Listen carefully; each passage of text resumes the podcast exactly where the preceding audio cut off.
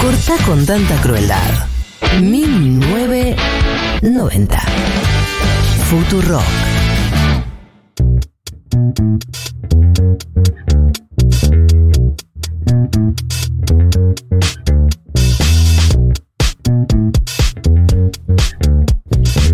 ...14.26 en la República Argentina. Eh, ¿Recuerdan que hace unos minutos arrancó una consigna llamada Contanos tu peor ruptura? Eh, la cantidad de mensajes que han llegado. Se ve que la gente no corta bien. Una novedad que estoy desayunando en este momento. Groundbreaking. No te puedo creer que la gente se separa mal. Spoiler. Eh, de hecho, yo creo que a veces uno tiene la voluntad de cortar bien, pero algo siempre pasa y cortas mal. Eso no significa que después puedas hacer las paces, digamos. Pero siempre algo pasa y una corta Es que mal. no es medio mecanismo, no sé si de defensa, pero como ¿Cómo para. ¿Cómo? Sí, sí, como que Para cortar. cataliza la Claro, ruptura. como si no, si seguimos tan bien, es como medio raro también Sí, cortar. cortemos, claro. no cortemos y nos Para, para, para que también. Ya fue. cortaríamos, totalmente. Yo estoy adhiero totalmente a esa teoría. Eh, incluso cuando cortas bien, después haces algo para pudrirla horriblemente. Claro. Pero, pero si tu primer teoría, aquí se, aquí se, se- aquí se desarrolla Ponele la música. cor- David, corpus ¿ponés música de teórico. teoría? Corpus teórico Música de acá. teoría. Música de teoría. Va- va a desarrollar. Muy fácil el pedido, ¿no? Siempre, Pero es siempre. tu, tu criterio. Tu propio criterio de lo que para vos es música de teoría. No la desarrolles todavía. Porque quiero que haya una No cortina tenés que música esté de a la teoría. altura de Es tu imposible. teoría. sí. Dale, hijo de puta. Poneme rock y no sé. Dale, podés darle para adelante con tu teoría. Esta es la que te tocó. Ok, corpus teórico.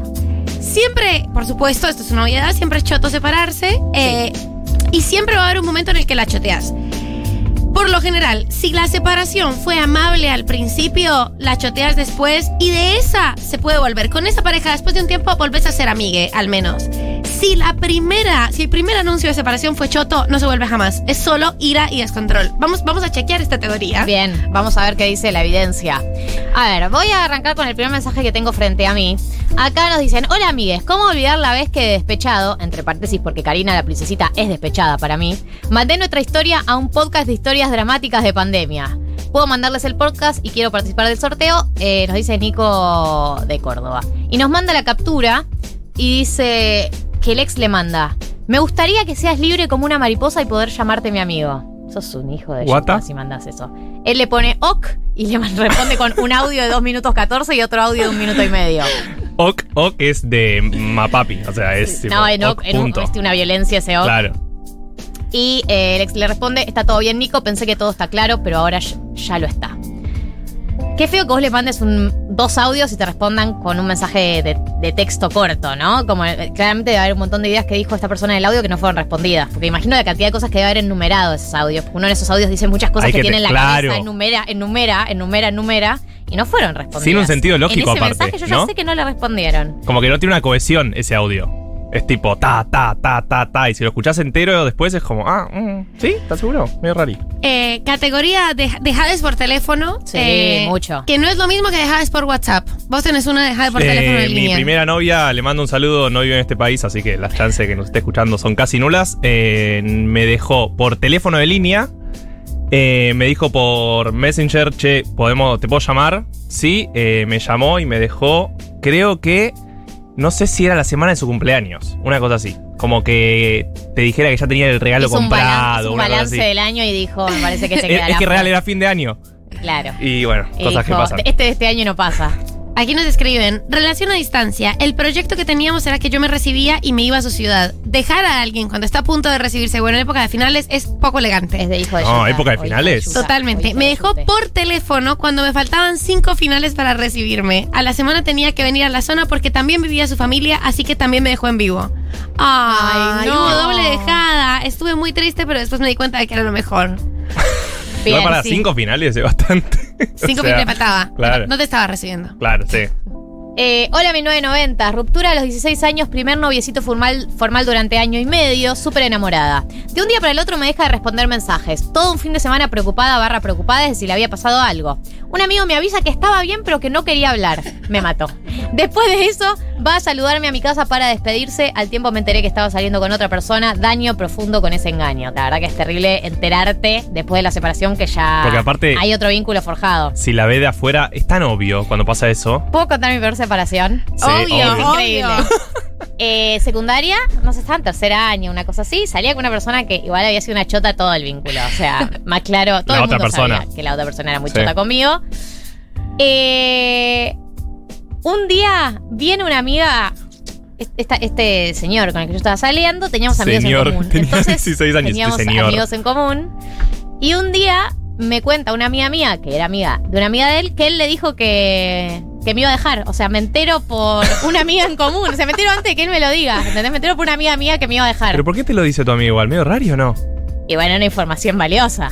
Sí. Pero vos después le dijiste, lo Claro, se, lo- se lo dije a él y me dijo, claro, sí es verdad. Y me separé. ¡No! Pará, ¿y vos lo dejaste antes? ¿O le consultaste tipo No, che? no, le dije como, loco, me llegó esto y él como, bueno, te lo iba a decir. No, pero pará vos. Pero además me da bronca que lo comente públicamente antes, o sea, ¿no me tengo que enterar yo primero? Es Claro, terri- creo que es así terrible funciona, por la humillación. A mí me pasó, eh, contaré, contaré la mía. Dale. 13 años. Si veo a esta persona, eh, lo que pa- me imagino que sigue viviendo La bronca no sigue sé. intacta. La bronca sigue intacta como el día cero. 13 Obvio. años, mi primer chape intenso, como la primera vez que chapé fuerte. Em, era un poquito más grande que yo, debía tener 16 y eh, nada, no sé, nos pusimos de novios. Re de novios, in- noviazgo intenso de 13 años. Y duramos, no sé, cuatro días de novios. Y entonces puso en su estatus de Messenger que me amaba. María del Mar, te amo y co- cosas de una canción, no me Ah. acuerdo, no sé. El piti. Y después lo volví a ver, volvimos a chapar y yo dije, ya está, o sea, primero me sentía genuinamente enamorada y, y todo el chape me tenía como muy, muy convocada. Cuatro días. Y cuatro días, como que cuatro días Intensos, sí. Y yo dije, es aquí, es ahora. Y después nunca se volvió a contactar al Messenger. Nunca. Fue la peor semana de mi vida. Y yo he tenido semanas malas. Eh, en todo este tiempo he tenido semanas malas. Esa fue la peor. Pensando, ¿qué pasa? Y yo me conectaba y me desconectaba y me conectaba y me Uh, desconectaba. zumbido, ¿no? Zumbido. Todo el chabón no se conectaba hasta que un día se conecta. Y tenía una frase en italiano dedicada a otra. Ah. Y la foto de perfil ya no era ese balón de fútbol de mierda, sino una foto con otra. Qué rápido. ¿Cómo? que pasó de página. Fue una semana, fue una semana, fue una semana horrible, terrible. Te Te odio. entiendo. Todavía te odio. Me lastimas. Pará, pará, vayamos a un corte que, que la abrazamos a- afuera del aire.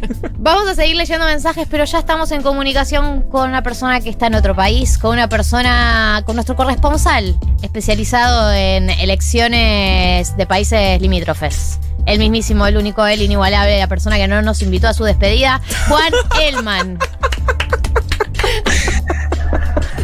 Habla, Juan. ay, ay. Habla, Juan. No, no te, no seas Hola, tímido. chiques. Te da derecho a réplica, por lo menos. Eso es positivo. No, claro, ok, me gusta. No, hubo un error, un error. Sí, fueron, en, en mi cabeza fueron invitados todos, invitados, mitades todos. Pero fallé. Y me disculpé. Y Pero pagué. Claro. Eh, Pero la pelota no se mancha. Juan, ¿cómo, cómo, ¿hace cuánto llegaste a Chile? Eh, llegué el jueves. Bien, ¿y estás instalado? ¿Dónde estás parando? Ahora estoy eh, mirando en la avenida eh, Vicuña Mequena, que es una avenida del centro. ¿La avenida Eh, Vicuña? Y la verdad que está bien Sí. que haya una avenida Vicuña. la avenida Sí. Benjamín. la, la avenida Jaime Vicuña. No pregunté todavía por Vicuña, o sea, no, no, no estoy preguntando eso, pero, pero podría, ¿no? Ahora que lo pienso. Deberías. ¿No fuiste para eso? Es un buen dato. No, no para eso Ah, principalmente, al menos hasta el lunes. Después me puedo, me puedo permitir otros, otros lujos. Pero no estoy parando acá en una habitación, eh, un país eh, bastante intenso, por lo que mm, me encontré, ¿no? Intenso por, por todo lo que pasó, por supuesto, en octubre de 2019 y lo que sigue pasando, ¿no? Hay protestas todas las semanas. Estamos en la víspera de una elección muy importante, ¿no? Una elección porque, una elección importante, eh, primero porque es la primera después del estallido, segundo porque cualquier elección presidencial diría que es importante en este momento en América Latina. Y en tercer lugar, porque hay una posibilidad buena, según dicen las encuestas, de que pasen a una segunda vuelta. Gabriel Boric, que es un candidato de la izquierda, que representa un poco esa movilización social que se venía dando en el país desde hace varias décadas, ¿no? Eh, Con el 2011 y los estudiantes como, como un hito. Y José Antonio Cast, que Cast es un representante de lo que diríamos la ultraderecha regional, pero ante todo es un ferviente defensor del pinochetismo, ¿no? Lo cual eh, para muchos es una gran incógnita, ¿no? Como Cast eh, puede llegar a pasar una segunda vuelta eh, con un Chile que, que, por ejemplo, votó con más del 80% para aprobar una nueva constitución. Bien, y mm, en paralelo se está dando todo este proceso, o se dio todo este proceso de el juicio político a Piñera también. Sí, efectivamente, yo llegué el, jueves, Eh, y el martes a la. El, miércoles a madrugada, el Senado rechazó la, la destitución de, de Piñera. La oposición no tenía la- los números que sí tuvo en diputados. Así que por lo menos eh, tenemos una certeza que es que Piñera, o no, pero digo, diríamos que Piñera va a terminar el, el mandato muy probablemente.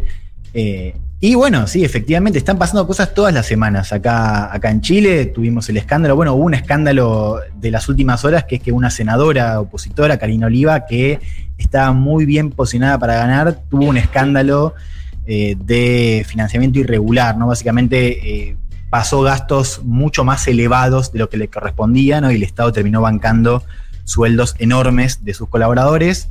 Fue un, un hito, o sea, Gabriel Boric, que es del mismo frente, terminó eh, sacando el apoyo y hoy se dice que Oliva va a perder la, la elección. Estas cosas están apareciendo en las últimas horas. Eh, y es un país, y yo creo que esto nos sirve para, o, o no sé si no sirve, pero digo, fue una de las cosas que más me sorprendió, eh, que yo había venido a Santiago hace unos años, y esta es una ciudad eh, transformada en, en- en- en varios sentidos, ¿no? Uno está, primero está toda pintada la, la- la ciudad. O sea, vos ¿Pintada caminás cómo? por cualquier lugar, está toda pintada. ¿No? Tenés pintadas, eh, bueno, muy en el marco del estallido, ¿no? O sea, todas las pintadas que, que estaban en el estallido no se, no se pudieron sacar y de hecho no convenía sacarlas porque semana a semana las ponían de vuelta. Claro. La ciudad está transformada en ese sentido. Está muy consignas, donde hay, hay consignas. Free Britney. Consignas, claro, eh, contra los pacos, que es como se llaman a los carabineros acá, ¿no? Eh, protestando por los presos políticos, por um, la represión en el marco de, de esas- de esos meses de, de protestas, contra las AFP, eh, contra el modelo, contra Pinochet, contra Piñera, ¿no? Es una ciudad que ha cambiado muchísimo en ese sentido. Es una ciudad que también está muy vallada. O sea, vos a la moneda, por ejemplo, que antes podías ir a la plaza, la moneda el Palacio Presidencial, hoy no podés entrar. Los negocios a las 6 de la tarde cierran, ¿no? Esto también tiene que ver con la pandemia, pero sobre todo con- con los saqueos. De hecho, hay una nueva tecnología eh, en los negocios que son las puertas antisaqueos, ¿no? Eh, con, con rejas que antes no existían, no estaban, no se veían en la ciudad. Y por lo demás, y yo creo que esto a mí lo que, lo que más me, me llamó la atención, hay como algo flotando en el aire, ¿no? Algo que, que, que da la pauta de que lo que empezó en 2019 no solamente no terminó, sino que sigue abierto, ¿no? Y que ese sentido se está disputando ahora en las calles y vamos a ver qué pasa eh, el domingo, ¿no? Pero hay un cambio que, que se siente y, a mí me resulta muy fascinante, ¿no? Para ver eh, en las calles.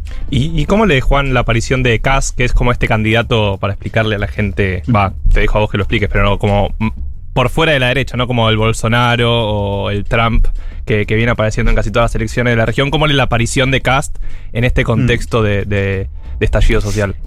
A ver, ante todo es una pregunta que, que- que- que yo me sigo haciendo, decir, que, no termino de responder del todo. ¿no? Entonces diría que hay algunas cosas coyunturales de la campaña que explican un poco el, ascenso de, Cast. A ver, Cast un poco eh, quedaba claro con, cuando yo hablaba del, del pinochetismo, pero es un tipo que eh, su discurso está construido contra la apertura de la, de la constituyente, contra la violencia ¿no? que se vieron en las calles, habla también de la cuestión de, de- de expulsar a migrantes venezolanos, ¿no? Entonces, ahí aparecieron cosas en la campaña, sobre todo lo que fue el conflicto en, el, en la Araucanía, en el sur de, Chile, ¿no? Con el conflicto mapuche, que tuvo mucha relevancia para los medios.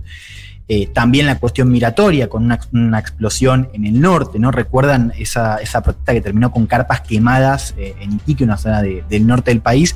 Bueno, han aparecido temas que a priori le han sido cómodos a la narrativa de Cast, ¿no? Y eso creo que es una novedad en, en- en estos últimos meses, ¿no? Temas que han entrado a la campaña y lo benefician a él.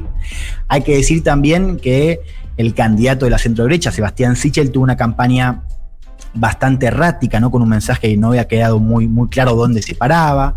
Eh, tuvo también escándalos de financiamiento irregular cuando fue candidato, que saltaron ahora, pero cuando fue candidato en eh, 2009. Y es más, ahí hay una cosa también, yo lo, lo hablaba el, el jueves con, con un Uber, ¿no? Que me decía, un Fuentes. conductor de Uber, que Cita de autoridad. Fuente Arial. no, bueno, es que, es que eh, para mí es súper relevante eh, o sea, eh, eh, captar eso, ¿no? Y el tipo te decía, eh, yo voy a votar por Cast porque quiero orden, ¿no? Y, creo que en este momento el país necesita orden, ¿no? Volver al orden, ¿no? Es- esa vuelta es una, vuelta, por supuesto, mítica, porque el país no vuelve atrás. Después lo que pasó, después la irrupción que vimos en octubre, eh, volver a ese Chile de antes, ese Chile que Piñera describía como un oasis en la región, eso no va a volver. Pero Cast promete ponerle un fin eh, a, toda esa, violencia, esa rabia legítima según mi, punto de vista, pero una rabia que, que claramente se expresó eh, en las calles y que también ha explicado un poco una, una baja, si querés, en el apoyo de las protestas que antes eh, uno preguntaba en 2019. eh, acá la gran mayoría las apoyaba y después uno ve que el, que el apoyo a la movilización ha mermado mucho ¿no? en el último tiempo, aunque sigue siendo mayoritaria. Eh, yo me, me- me pasaba el, el jueves, ¿no? Donde veía, eh, estuve una protesta y, y terminé corriendo, chicos, quiero decirlo. Quiero- ¿Cómo, cómo persegui- cómo perseguido de la democracia? casi caes preso, Juan. no, no, no, no, pero pará, o sea, eh, vi una protesta, o sea, estaba caminando y digo, uy, una protesta, qué sé yo. Y Me entraía menos de 100 personas eh, contra los, los presos, eh, allá lo llaman los, los presos por luchar, ¿no? Los, los presos políticos después de- del 2019. Y, y en un momento como que se empezó a, picar, como que estaban los carabineros y le empezaron a tirar piedras. Y claro, todo el mundo como que estaba ahí en las calles, gente que no participaba y, y miraba, porque claro, esto es una escena cotidiana, como que no, no hay mucho cambio, como ya están, saben lo que va a venir y no salen corriendo. O sea, es como, bueno, saben que, que no pueden pasar por ciertas calles, pero no alteran mucho su, su paso por, por la ciudad. Claro, yo arranqué ahí, viste, digo, bueno, uy, genial, me reciben una protesta. Y claro, cuando se puso a ver un poco pesado, dije, no, ¿para qué estoy haciendo? Y me fui, me, me salió a correr, o sea, tuve miedo, chicos. Y sí, Eh, Juan. esto lo tengo que mejorar, tengo que mejorar. No, pero hay algo tenés que, que, que me llama la atención. eh, tu, tu, tu, tu, eh, desempeño en las protestas. Por ahí puedes hablar Corrí, con gente que ya, corrí, que ya haya estado, que te diga por dónde encarar. Claro, pero sabes que algo me llamó la atención, ¿no? Eh, en un momento yo ya me, estaba- me había ido de la protesta y después vi que eh, efectivamente eh, los, los pacos, los, los carabineros empezaron a, a correr y a tirar eh, casi lacrimógenos, pero básicamente empezaron a correr los manifestantes, a correr a los manifestantes, ¿no? Y yo lo vi en una calle aledaña donde la gente medio que hacía de cuenta que no pasaba nada. Entonces Claro. la escena era, era, era terrible porque al, al fondo de la calle vos veías a carabineros correr una, una banda de gente, ¿no? Eh, después de una escena donde, donde hubo, eh, bueno, dichos y piedras y demás, y la gente medio que no se alteraba. Y yo preguntaba ahí como, como si esto era siempre así, y, y una, una, una, una trabajadora ambulante me decía como que, que hace un tiempo no, no había este nivel de, de protesta, ¿no? Y le pregunté, ¿hace cuánto? Hace cuatro días, me respondió. claro. No, Ese o es sea, el parámetro. Y- claro, y, y- y uno se pone en el lugar a veces, digo, para, para entender eh, el apoyo a los discursos co- como Cas, digo, no sé, Cas le habla mucho, por ejemplo, a los, a los dueños de comercios que tuvieron que cerrar por, por el estallido. ¿No? Y bueno, ciertamente uno dice, che, es muy difícil vivir así, como que ¿hasta cuándo? ¿No? Digo, claramente si vos estás en la protesta, decís, eh, ellos dicen una, frase que es hasta que la dignidad sea costumbre, ¿no? Uno podría decir, bueno, no, no- tiene que haber necesariamente un punto final. Pero hay mucha gente que sí dice, bueno, pará, eh, yo quizás puedo estar de acuerdo con algo de lo que se protesta, pero no se puede seguir así toda la semana. Juan, Y ahí creo que el discurso de Cast está aprendiendo. eh, con respecto al, al discurso de Cast, te quería preguntar un poquito como sobre la conformación etaria eh, del apoyo a estos candidatos. ¿Se puede pensar o, o es, son las personas más jóvenes quienes están alineadas con estas tendencias de ultraderecha en Chile, como está pasando en Argentina? ¿O el fenómeno es distinto y las personas más jóvenes en Chile están un poco más involucradas en la protesta y esto convoca eso, como decías, a los dueños de locales y, personas como de una, de una franja etaria mayor? Bien, tres cosas sobre eso que nos sirve para entender un poco eh, la lección al margen de, de Cast. Lo primero es que, que hay una gran diferencia en, lo que pasa en, en- en Argentina y en otros países que los jóvenes no votan en general en Chile. ¿no? Los jóvenes no, no votan y sobre todo la candidatura de Cast está construida, ¿no? su apoyo, en eh, los mayores de 50, 60 años. Eh, sobre todo con esta apelación a- al orden y como incluso a, a reivindicar ciertos aspectos del pinochetismo, ¿no? Y este temor a la izquierda y sobre todo al comunismo, ¿no? Acá se, se- se está hablando mucho del temor al comunismo, porque Boric, en la alianza de Boric está el Partido Comunista. Claro. ¿no? Entonces, ah, eh, creo que la, la estrategia está basada sobre todo en esos votantes. Dicho esto, y esto es lo segundo, eh, hay efectivamente muchos jóvenes que están participando en la, campaña de, Cast. El jueves, eh, mi, colega y, amiga, pero también compañía de esta radio, que es Leti Martínez, estuvo en el cierre de Cast y ella me decía, ay, me sorprendió la cantidad de pibes, había más pibes que, que gente grande. ¿no? Entonces quizás son una minoría, porque al fin y al cabo son una minoría los que votan, y los que votan también pueden ser una minoría los que votan a Cast, pero es una minoría ruidosa y que se hace notar. ¿No? Y ayer estuve en, en un, en un taller de análisis y, y una estratega de la campaña de Boric decía, como dato relevante de esta elección, que había un apoyo juvenil muy fuerte. ¿no? O, o muy eh, significativo y sintomático en el apoyo a Cast. Así que en ese sentido sí me parece que vemos una línea con lo que tenemos en Argentina y en Brasil, ¿no? Porque Bolsonaro también tuvo mucho apoyo eh, entre los jóvenes. Y dije tres, pero en realidad son esas dos cosas, ¿no? Está Eh, bien. Quien dice tres, sí. dice dos. Sí. Eh, Juan, eh, vos decías que es muy posible una segunda vuelta. ¿Tenemos alguna estimación de números, Mm. encuestas? ¿Cómo se cree que puede llegar a salir eh, la elección mañana?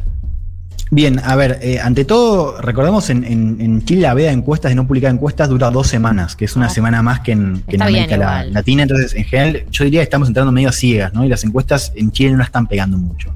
Lo que nos dicen es- esas encuestas es que la segunda vuelta sería disputada por José Antonio Cast y Gabriel Boric. De hecho, los dos le sacaban casi 10 puntos al tercer candidato.